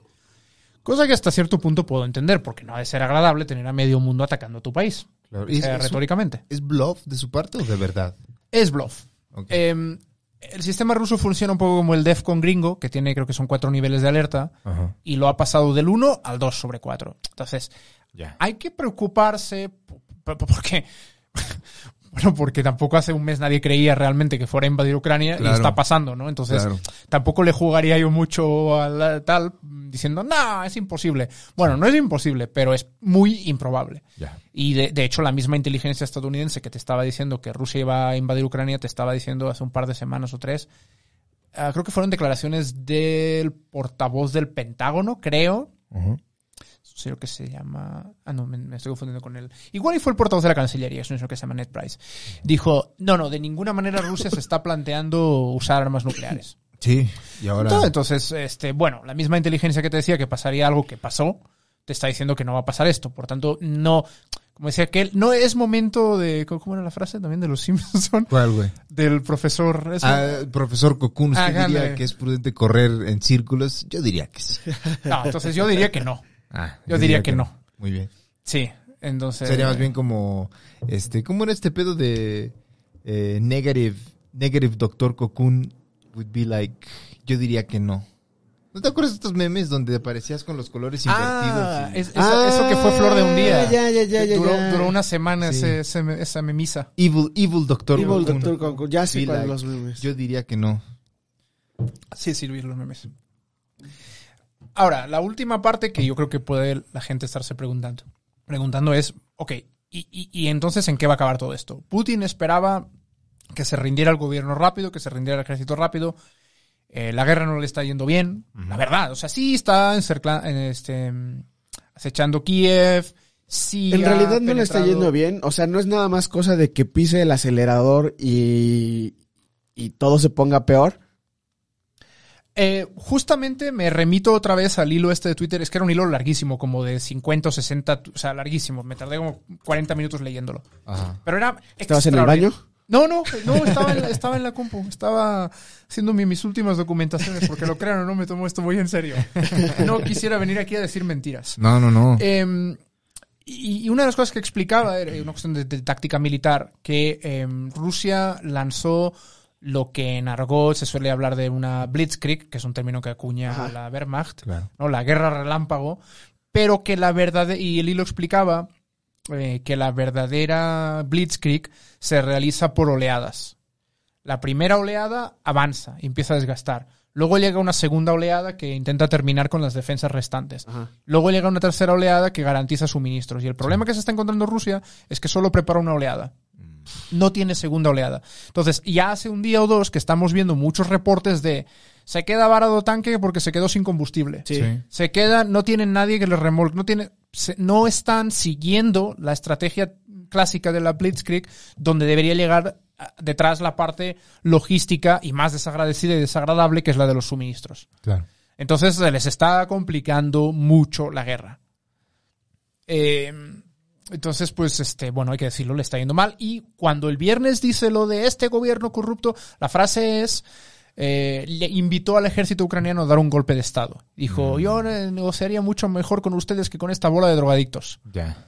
Pero claro, si le estuviera yendo bien, no, no necesitaría esas cosas, claro. eh, este, sugerirle al ejército que dé un golpe de Estado. Sí, sí, sí. Entonces es una prueba de que le está yendo mal. Claro. A ver, no significa que no pueda sacar nada, no significa que no pueda llegar a tumbar al gobierno, no significa que no le pueda terminar funcionando la jugada, pero no le está yendo ni remotamente como esperaba. Esa es la realidad. Por tanto, ¿qué pasa a partir de aquí? Yo creo que en el eh, mejor de los casos para Putin eh, sería este cambio de gobierno, este cambio de régimen. Y hay una cosa importante, porque también mucha gente se preguntará, ¿pero qué quiere? ¿Ya reconquistar toda Ucrania? ¿Unir Ucrania a Rusia y que esto ya sea como en la Unión Soviética? Y ahí yo te diría, respuesta corta, no. Respuesta larga, no, pero. La respuesta larga no, pero es no, pero realmente sí quiere. Es decir, a ver si me explico. En su sueño húmedo imperialista mm, de la gloria soviética, sí querría. Claro. Pero hay un problema. Que Ucrania tiene una frontera también bastante grande con Polonia Ajá. y tiene una frontera bastante grande con Rumanía. Entonces, ¿saben por dónde voy? Sí. La OTAN. La OTAN. Claro. Entonces, si tú te anexionas toda Ucrania, de repente lo que, lo que, lo- la guerra que iniciaste para evitar eso, te lo estarías haciendo a ti mismo. Claro, ya la tienes justo pegado a dos Claro. países, tres. Eh, exa- Exacto. Entonces, Quiere instalar un régimen que sea pro-ruso, ¿no? que le haga a la vez de patio trasero y de salvaguardia como lo es eh, el régimen de Lukashenko en Bielorrusia. Exacto, Claro. eso es lo que desearía. Ahora, no te diré yo que no quiera anexionarse el Donbass. Probablemente sí. Eso sí. Entonces, yo creo que el, el- la resolución o el final de esta guerra ideal a nivel mm, duro, pragmático, realista para Putin, el ideal sería anexionarse todo, pero el, el pragmático Sí. sería régimen títere y me anexiono el Donbass. Ya. Como me anexioné Crimea con el argumento de que es una minoría Sí. rusa y la tengo que Sí, proteger. Sí, sí, es lo que él quisiera. Yo creo que Claro. lo que Putin tenía en la mente cuando inició esta operación militar es me quedo el Donbass y régimen títere en Ucrania, porque además si es un régimen títere no va a protestar porque me quede el Por Donbass. supuesto, por supuesto. Y ya está. Ahora, como se le complica la guerra, veremos qué pasa. Si, si Ucrania se consigue seguir defendiendo con la ayuda occidental, Sí. que quede claro, esto sin la ayuda de Occidente sería imposible. Sí. Y cuando digo, cuando digo Occidente no significa solo OTAN. Sí, ¿vale? no. Lo digo para los anti-OTAN. No solo es la OTAN, ¿eh? porque, pues, por ejemplo, creo que acordó con von der Leyen hoy que la Unión Europea le mande 3.000 me- 3.000 eh, metralletas. Sí, sí, sí. Eso no es la OTAN. ¿Vale? También. A la Unión Europea también le conviene que eh, no suceda este tipo de cosas, ¿no? Claro, es que ahora vamos al otro lado de toda esta historia. ¿Por qué la OTAN tiene tanto interés en sumar a Ucrania? Pues, pues porque también, la- claro que Estados Unidos es el primero que quiere poner misiles apuntando Claro. a Moscú. Sí. O sea, tampoco me voy a hacer pendejo en esto. O sea, evidentemente que Estados Unidos tiene Sí. este interés eh, militar geoestratégico. Evidentemente. Y esto te puede parecer mal, súper mal, o no, no lo sé, pero, pero sí, es una realidad. Sí. Es que yo no estoy, yo que insisto, porque es que sé que hay mucha gente que piensa así. Insisto, yo no estoy aquí para defender a Estados Unidos y defender a la OTAN. Estoy para aquí para intentar explicar las cosas de la forma más, Claro. eh, no sé cómo decirlo, seria posible. Sí, Claro que Estados Unidos tiene un interés, claro que la OTAN tiene un interés, claro que la Unión Europea tiene un interés sí.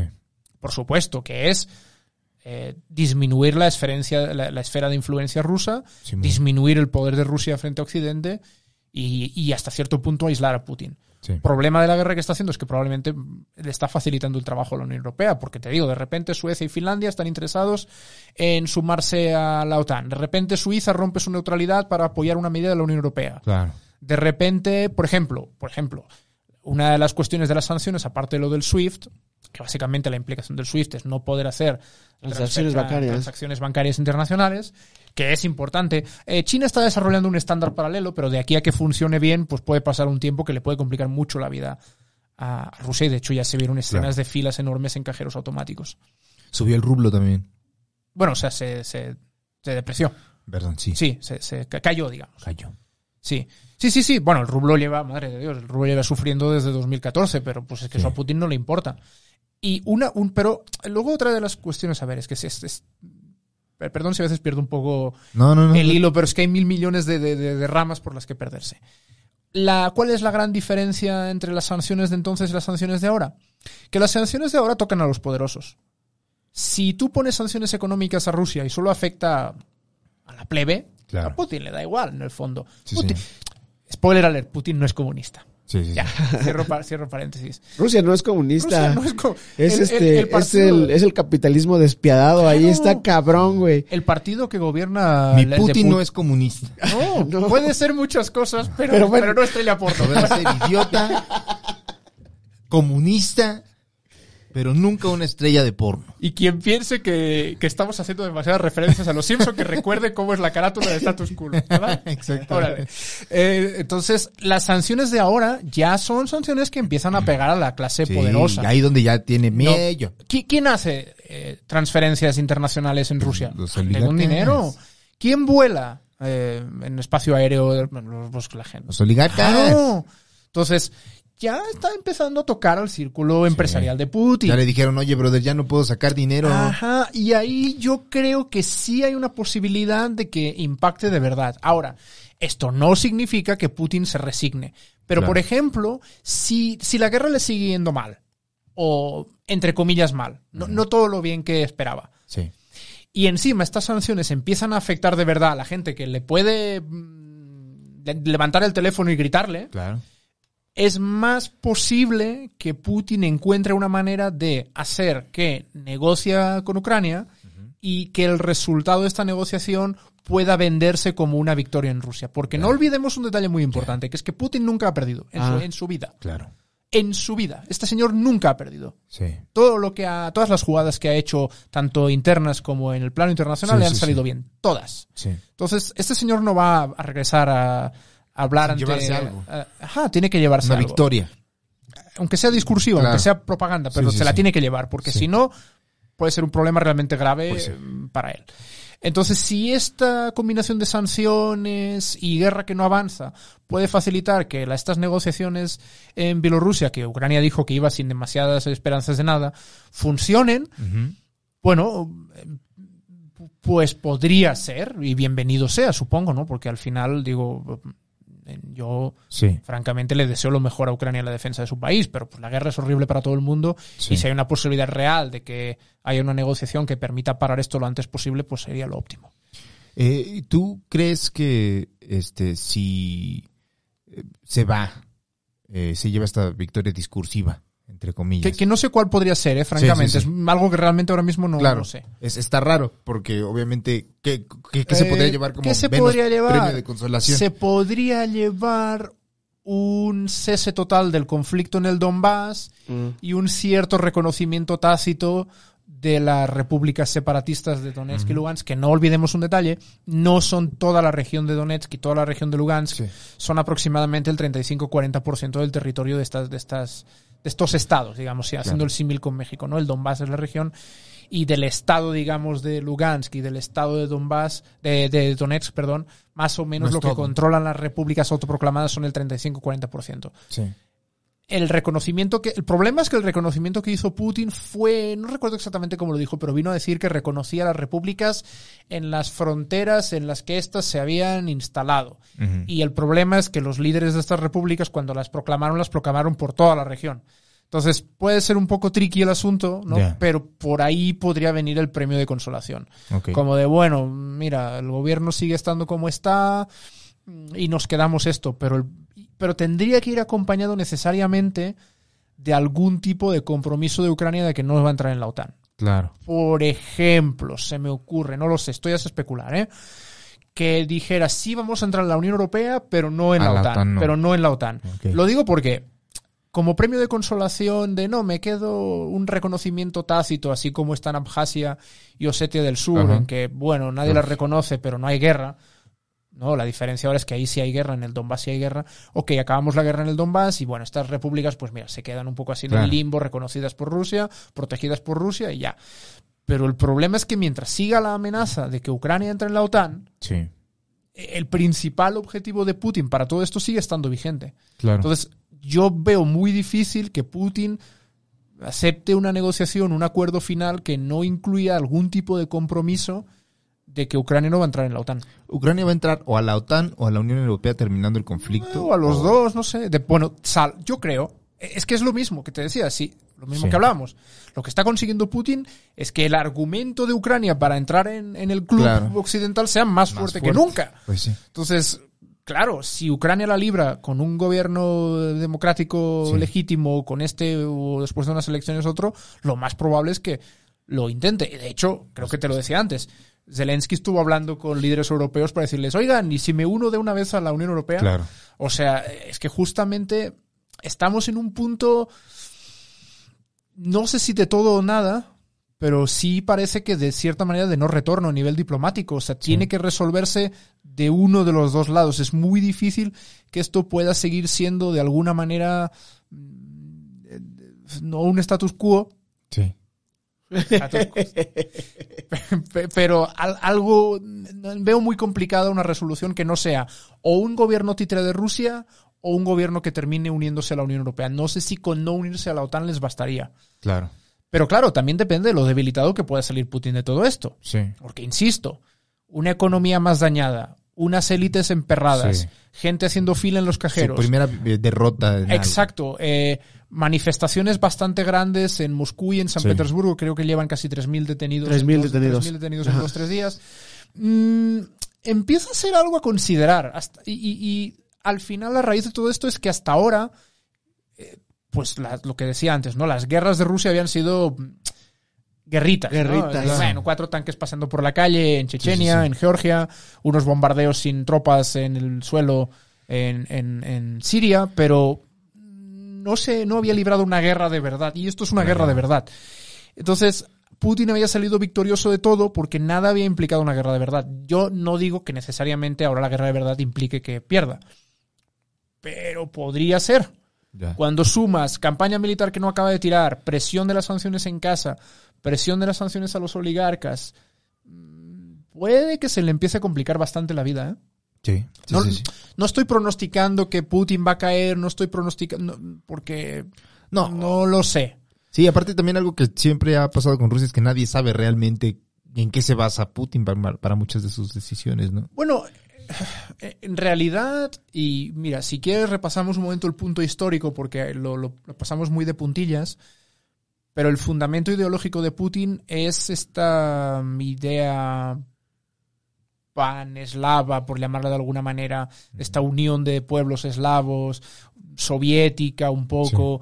Mm, hay un detalle importante a tener en cuenta. ¿Por qué? Pero, eh, porque alguien me dirá, vale, sí, los misiles, pero bueno, oye, igual y también los misiles en Polonia podrían llegar a Minsk y quizá pueden llegar a territorio ruso, ¿no? ¿Por qué Ucrania es tan, tan, tan, tan, tan importante? ¿Solo es por la frontera? ¿Solo es por la OTAN?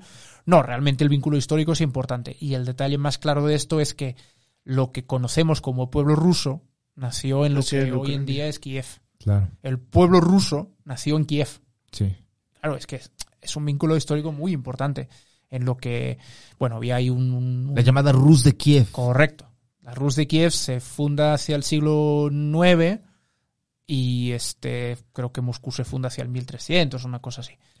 Entonces, el, la Rus de Kiev, cuando se empieza a expandir, empieza a migrar hacia el norte y ahí termina fundando Moscú. Claro. Entonces hay que entender que el vínculo histórico de Rusia con Ucrania es muy fuerte, Sí. pero bueno, no hay que olvidar que eh, cuando se funda la Unión Soviética se integra a Ucrania por la fuerza que se había declarado independiente. Y ahora se está intentando hacer un poco otro- otra vez lo mismo. Sí. Entonces, por mucho que haya un vínculo histórico, hay una parte de Ucrania que es muy nacionalista y ya lo era hace un siglo. Porque el discurso que dio Putin el lunes venía a decir que prácticamente Ucrania era un país inventado. Sí, sí, sí. Y esto no es así. Es cierto que, bueno, la Unión Soviética, vale, sí, pero antes, antes de entrar en la Unión Soviética declara su independencia al fin de la Primera Guerra Mundial y lo tienen que anexionar por la fuerza y había un sentimiento nacionalista muy fuerte. Sí. Este sentimiento nacionalista muy fuerte, imagínate si te bombardean ahora qué tan fuerte es. Sí. Entonces es un asunto complicado porque sí hay una parte del país rusófona, sí está el origen del pueblo ruso en Kiev, pero es que Kiev ahora mismo es prácticamente todo pro-occidental. Es un nacionalismo ucraniano y hablan ucraniano, sí, casi todos los ucranianos hablan ruso, pero pues, mucha gente intenta usar el ucraniano en su vida. Claro. Eh, que el gobierno ucraniano ha hecho cosas mal, mal hechas, ¿eh? todo se ha dicho. Por ejemplo, tengo entendido que para publicar obras en ruso en Ucrania necesitas un permiso especial. Si no es ilegal. Hombre, pues es una barbaridad. Pues eso sí. es una barbaridad. Yo entiendo que gente que habla ruso en el este de Ucrania se sienta atacada por el gobierno ucraniano. Lo puedo entender. Sí. Lo puedo entender como catalán, que en fin, Claro. no, no es ahora el momento de todo esto, pero bueno, pero hay ciertas ¿no? Sí. cositas. Paralelismos. Eh, bueno, no, eh, conste que no estoy comparando a España con. Rusia. Tú date, man, No estoy hablando, no, no, no, no, no, que quede claro que no estoy, no estoy haciendo un paralelismo al literal, ni mucho menos. Pero bueno, ciertas cuestiones eh, socioculturales sí podrían llegar a tener cierto símil, ¿no? En Cataluña todo el mundo hablamos español, pero pues, Sí. ¿no? Yo, yo, por ejemplo, la meva principal lengua es el catalán. Sí. Entonces, pues, esto se podría, yo lo puedo llegar a entender cómo viven esa cierta dualidad. Lo que pasa es que la diferencia es que eh, tienen un monstruo al norte que se llama Rusia que, pues, Claro. no se compara con, no sé, con tener eh, al norte a Francia, por decir algo. Sí, sí, sí. Por Pero supuesto. bueno, Es un tema definitivamente muy, muy complicado, muy, muy llamativo y empezó muy fuerte con, con el final del año pasado y se pensaba que tal vez como que... sí, la, la acumulación de tropas, de hecho, empezó en noviembre. Yo empecé a escuchar de todo esto y empezamos a dar alguna notita sobre el asunto en noviembre. Imagínate. En lo que ha llegado en unos Y meses. hace 10 días todavía Putin estaba diciendo, lo, lo decía Putin, que todo esto eran neurosis de Occidente. Sí. Que es lo Mira. mismo que hizo en Crimea. Decir, no, no, no, yo no tengo ninguna intención de anexionarme Crimea y tres semanas después firmar el decreto de anexión. Claro. O sea, Putin, perdón, pero no hay que, no hay que creerle nada nunca. Sí, sí, sí. Y no digo que los demás digan siempre la verdad, ¿eh? Sí, no, no. Pero, vamos, Putin es un mentiroso profesional. Sí, sí, sí. Y digo mentiroso profesional porque ese señor estaba en el KGB. En el o sea, KGB. o sea, sabe bastante de mentirte a los ojos sin, sin pestañear. Claro. Entonces, esto me, me- estos días me acordaba de cuando se reunió con, con Trump en Helsinki, creo que fue. Y le, ¿no? Y por los, y le y la, la- la cuestión era si había mandado envenenar al exespía Sergei Skripal y a tal, y, que, y Trump salió en la rueda de prensa diciendo, me miró los ojos y me dijo que no, y yo le creo. Ok. Ah, ok. Chido, bro. Órale. Me miró a los ahí ojos. vas. Ahí está. Sí. Órale, tú sabrás. Entonces, pues, bueno. Sí, es un tipo que sabe, que sabe cómo dominar Sí, sí, sí, sí. el sí. arte del misterio. Es una vedette, Sí. el señor. Eh, Entonces, pues, no sé, hay... le gusta el espectáculo, Podría- es como Lin May. Pero yo creo que es, es, una, es una buena forma de poder echar un poquito de luz al, al tema y definitivamente nos ayuda mucho para entender más o menos por dónde va el pedo. Esperemos que las cosas sigan, pues... No lo sé, no lo sé. ¿Qué, qué podemos, ¿Qué tenemos que esperar? ¿Que, que se acabe la guerra. es que se Eh, acabe la guerra, demás que le siga yendo eh, mal al ejército, tal cual, Sí, yo- que la gente en Ucrania termine su sufrimiento. Yo en lo personal, como europeo, mm, me gustaría ver una Ucrania un poco más eh, cercana a Europa Sí. porque creo, sinceramente, y veía también unas métricas que lo demuestran, creo que Europa, eh, la Unión Europea tiene mucho más que ofrecer que Rusia a nivel de Claro. desarrollo, salarios, protección. o sea, eh, Sí. es que no hay color. O sea, si tú ves lo que han evolucionado países del este de Europa tras unirse a la Unión Europea, y no te hablo de la OTAN, ¿eh? la OTAN aparte, Sí. pero de la Unión Europea es que es bestial. Eh, digo, todavía hay países con muchos problemas, ¿eh? pero, Claro. pero, pero es que los beneficios son bastante importantes. O sea, para mí, ojalá. Y además hay Pues una se separación ahí que viene más de un lado ideológico que de otra de otra cosa, tanto el, el aspecto de la eh, esfera de influencia rusa con este choque y este pinche pedo que tiene con la Unión Europea, que en realidad no hay ningún sentido, porque a fin de cuentas es un solo continente que comparte una historia en común y comparte cultura en común, es similar a Bueno, Hispanoamérica, güey. Sí, sea. pero ya sabes que no ha habido continente con más guerras que Europa. sí, sí, sí. no- No, lo entiendo, pero a fin de cuentas, no, es, es No, sí, increíble. no, la Unión Europea nace para esto, para que no haya más guerras y para unir a todos sus pueblos. Sí, claro. Resulta increíble que desde el 91 que se acabó la Unión Soviética siga este, pues la muralla imaginaria, pero... Bueno, sí- digamos que ha regresado, ¿no? A medida que Putin se ha ido interesando más en política exterior, todos estas eh, estos marcos mentales de la Guerra Fría han, vuelto por, Sí. por, por, bueno, pues un poco. A ver, sí que hay una responsabilidad también de Occidente, pero sobre todo Rusia, que es quien está buscando el recuperar cierta influencia, ya, ya ni, ni, ni buscar el conflicto, sobre todo a nivel ideológico, ¿no? Como tú decías, esta idea de recuperar la, la- el, es- el esplendor eh, soviético, que bueno, no sé qué esplendor, pero bueno, Claro. En, en fin. Y, y si me permites, quería dedicar un minuto o dos a tratar en uno- un último punto, sé que, sé que llevamos mucho rato, pero Dale, dale. es un dale. tema que madre de Dios para lo Sí. que da, que es el tema de, de lo que dijo Putin de que es uno de sus objetivos era uno desmilitarizar, que eso está relacionado con lo de la OTAN, no, ya no hace falta mencionar más de esto, y el otro era desnazificar Ucrania. Sí. Este, este, es, un, este es un tema interesante. Mm, hay que entender, esto es una herramienta propagandística, ¿vale? En las guerras modernas, donde las guerras ya no se declaran, sino que se son misiones de paz, son misiones de defensa, son tal.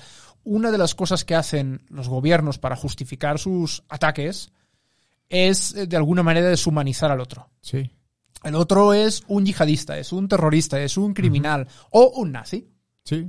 Entonces, e- ese es el objetivo de Putin cuando tilda a, a los ucranianos de nazis. Y no son pocos los que le siguen el juego en redes, por cierto. Claro. Ahora, ¿hay nazis en Ucrania? Sí. Eh, se ha circulado mucho esa foto de unos soldados con una esvástica. Hay otra foto de unos soldados con una este, esvástica dibujada sobre una bandera ucraniana. Sí, hay nazis en Ucrania, claro, como los hay en España, como los hay en, En Francia, como los hay en Alemania, como los hay en Reino Unido, como los hay en Italia, como los hay en Grecia. O sea, claro que hay nazis, es terrorífico, no debería existir ni un solo nazi en el mundo, pero Sí, hay nazis. Ahora, ¿es Ucrania un país nazi? No. Por supuesto que no. Si no, estaría gobernando un partido nazi o el principal partido de oposición sería nazi o de Claro. extrema derecha. Y no es el caso. Y Ucrania es una democracia con debilidades, desde luego, pero las elecciones de 2019 hubo consenso internacional en que fueron limpias. Por tanto, habría un partido de extrema derecha en auge, como pasa en casi toda Europa Occidental y en Estados Unidos y en parte de. América Latina. Y no es el caso. Entonces, ni mucho menos es un país nazi. Hay una cosa que sí, y para terminar este pequeño apunte, quiero que se entienda, que es que en la mayor parte de las exrepúblicas soviéticas, y bueno, no solo las exrepúblicas soviéticas, sino los países del otro lado del telón de acero, del Pacto de Varsovia, de, ¿no? de la órbita soviética, tuvieron regímenes comunistas, como por ejemplo como Hungría, como Sí. Yugoslavia, y, y, por tanto muchos de estos países cuando cayó la Unión Soviética y se desbarataron sus regímenes comunistas, desarrollaron un sentimiento anticomunista bastante fuerte. Sí. Entonces, es algo que yo la verdad puedo llegar a entender. Porque ya me perdonarán, pero no. Eh, es, es lo mismo, por ejemplo, que nos agarrara aquí mucho más de cerca. Es lo mismo que pasa en Florida con los exiliados Claro. cubanos. Venezolanos igual, sí, sí, sí. Se ¿Son los exiliados venezolanos y exiliados cubanos nazis? No. Ahora, ¿tienden a se- a ser más de derechas por oposición Claro. a lo que ellos entienden que es la izquierda? Sí. Y en la Europa del Este pasa esto. Sí. Ahora, si me preguntas quién es más nazi, y que conste que no creo que los rusos sean nazis, porque no, pero bueno, mm, Putin es el señor que aprueba leyes que prohíben hablar de homosexualidad en los medios, que prohíben... Que esto, en el fondo, y perdón, eh, pero... Porque me, me voy siempre sumando cosas. En el fondo tiene más que ver con la, con la predominancia de la, del, eh, del cristianismo ortodoxo que en, en Rusia Sí. que, que una cuestión más de, de extrema derecha, ¿no? Pero bueno, si empezamos a poner las cartas encima en la mesa de ver cuál es el país lleno de nazis, el país que persigue y apalea homosexuales, por ejemplo, es Rusia. Sí. ¿Vale? Entonces, bueno. Pero que quede claro. ahí, ahí yo a, a poquino. Discrepa, discrepa. No, no, no discrepo. A poquino que es, es en, en las altas esferas y es en el gobierno. Porque yo también conozco mucha banda rusa de allá que sí está así como bajita la mano. Dicen, no, les preguntas, oye, ¿qué pedo con tu, con tu presidente? ¿Qué pedo con tu régimen? Oye, es que pues, no podemos hablar mucho de eso, pero sí, nos caga esto y nos caga el otro Ah, y nos claro, caga claro, aquello, claro, ¿eh? claro. Nada más. Entonces, no, no Ah, no, no, para no, no, no, no, no, no. De, de hecho, lo dije, que quede claro que no estoy diciendo que Rusia sea un país nazi porque no lo es. Pero bueno, que hay un pensamiento conservador que encaja con... Bueno, pues sí. Ahora, los 3.000 detenidos por protestar en Moscú, no, por supuesto que no son nazis. Y de hecho, te diré algo, la única persona que yo conozco rusa era un amigo de una amiga mía de la secundaria y posteó en Facebook mm, así de chingue su madre Putin y mm, maldita guerra y ojalá esto tal y cual. Entonces, no, no, no, que conste que no, que hay mucha gente de bien en Rusia, no tengo ninguna duda. Y, y como tú muy bien dices, em, Sí, es un tema del gobierno, las instituciones. Incluso con dentro, apoyo social, sí. incluso o sea, dentro sí. de las mismas instituciones hay gente que dices, o sea, te lo cuento porque eh, eh, así, ahí va, voy a, voy a sacar, eh, voy a hacer que todo se trate de mí. este, yo estuve tomando un, ta- un, un taller en, en RT, en Moscú. Tomé un, Ah, un este, bueno, no en RT, en Sputnik. Bueno, Un- un- eh, tanto monta, monta, tanto Isabel como Ajá. Y este, seguí en contacto con esas, con, con esa banda. Y sí, cuando llegamos a las pláticas más profundas, así de, ah, sí te dicen así de. Ya en "No, el, no en el mames". tercer mezcal. Así de, a ver, Oye, ¿y tienes ¿qué pedo? contacto con alguien de allá Eh, sí, que hable español? podría, sí. ¿Quieres que Mira, ¿Quieres oye. que quiera jalar? Como le pregun- con su- pregunto? Estaría vergas. Va, va, va, va, va. Es más, llama, llama ahora en vivo. No, no, no. Este, ya está Tendríamos que amaneciendo. grabarlo justo en la madrugada, ¿va? Para que sea... Sí, es cierto. güey. Sí. Sí, no, no, por supuesto. Y bueno, nada más que no olviden que Rusia es Sí, una no, no. pseudodemocracia. Sí, O sea, a nadie, que nadie le sorprenda que la gente tenga miedo de hablar contra Putin. Hay mucha gente que apoya a Putin, Sí. esa es la realidad, pero también hay mucha que no y que no puede hablar porque los matan, los envenenan. ¿eh? Que le pregunten a Alexei Navalny, Sí. Que ¿Eh? está en la cárcel. está ¿verdad? en la cárcel. Y está, sí. tiene su docu que salió. Me parece que está en YouTube. Donde expone muy bien el tema de la corrupción y estas pinches Sí, oligarquías. él publicó un, un sí, sí, sí, publicó Está un reportaje. Muy largo. Su organización horas, anticorrupción. madre sí, sí, sí, sí. No, y ese, ese reportaje pegó durísimo en Sí. Rusia y por ahí. Por eso lo metieron sí, a... sí. Sí, es cierto. Que el argumento, por ejemplo, ahora está en la cárcel, el argumento es que no, cum- eh, no cumplió los términos de su libertad provisional. Sí, una mamada. Sí, ok, pero por eso ahí. no te meten 10 años más. O Sí, sea, señor. en Sí, fin. señor. Entonces sí, Rusia, bueno, pues es una de estas democracias em, fake que hay por, eh, por aquí y por allá en el mundo. Y Para democracias podría ser un término que quiero inaugurar esta noche. Para- Para, democracias. no sé, porque para es algo externo, ¿no? O sea, por ejemplo, los paramilitares son, mi- son militares que no están dentro del ejército regular. Para médicos. Tanto una parademocracia sería, por ejemplo, un, gobierno legítimamente elegido en ruso, pero en, en- en el extranjero. Pero fuera de... Ajá, eso no, no sé, bueno, no sé. En fin, em, nada más quería dedicar un par de minutos que Sí. terminaron siendo más Está a hablar bien. del tema del nazismo y de todo esto. Está, está, está, muy perfe- está muy perfecto, mi querido Marcel. Muchas gracias por acompañarnos, por venir. Sé que es domingo en la, en la, en la noche. Este, fue una plática muy, muy sabrosa y esperamos, Sí, la verdad que sí. más que nada, este, seguir con estas prácticas del en vivo domingos en la noche, siempre que se pueda, claro está, eh, para hablar de temas ahí bastante, este, diversos, que usted, suscriptor exclusivo, lo disfrute completamente en vivo con nuestras pendejadas que digamos que después se van a editar para que no terminemos, este, cancelados. ¿Cómo las bromas de los Simpsons se van a editar? No. Y no nos metamos en problemas. Yo le voy a hacer a Chino 4 de la mañana, ¿sabes qué? Bórrame esto. y ya. Pero intentaremos en la medida de lo posible seguir con estas prácticas. Esperamos el domingo a ver si podemos seguir, pues tarea de huevísimos, si podemos tener como Va, vamos. por ahí algo de eso, con de, de, de Sputnik o, o de Sputnik o, o, o de lo que sea. Que por cierto, en Russia Today ha, re- ha reanunciado varias gente. En, En sus respuesta. redacciones en Moscú. y- sí, Claro. sí, sí. Es que, güey, es bien, o sea, No, está yo, yo me quedé cuando fui allá a, a cotorrear con esta, con esta banda. O sea, sí, tienen esta onda de que es un medio financiado por el gobierno, güey, pero no mames, o sea, tienen, o sea, el, el asunto del periodístico, de cómo perseguir la información, de cómo generar nuevos contenidos, está cabrón, güey. Cabrón. No, claro, es que una cosa es compatible con la otra.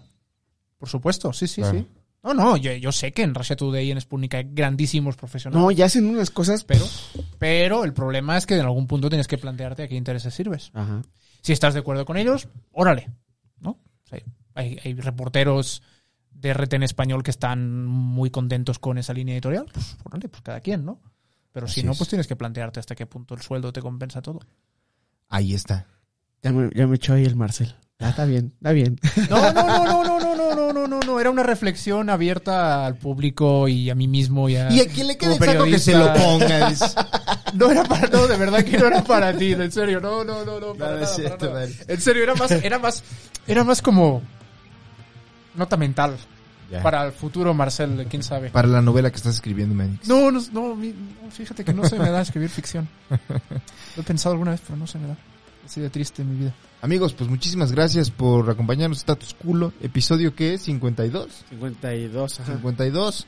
Este, este es el exclusivo para que usted lo disfrute con sus cervezotes en domingo y lo disfrute completamente ya no en vivo, eh, miércoles 10 de la mañana, Sin groserías. sin groserías. Eh, esta charla de hora y media va a ser 10 minutos. Eso El primer minuto que dije, está cabrón. Ahí está. Muchísimas gracias, Chino. Muchísimas gracias, Marcel. Gente Gracias que se conectó. Estamos bien.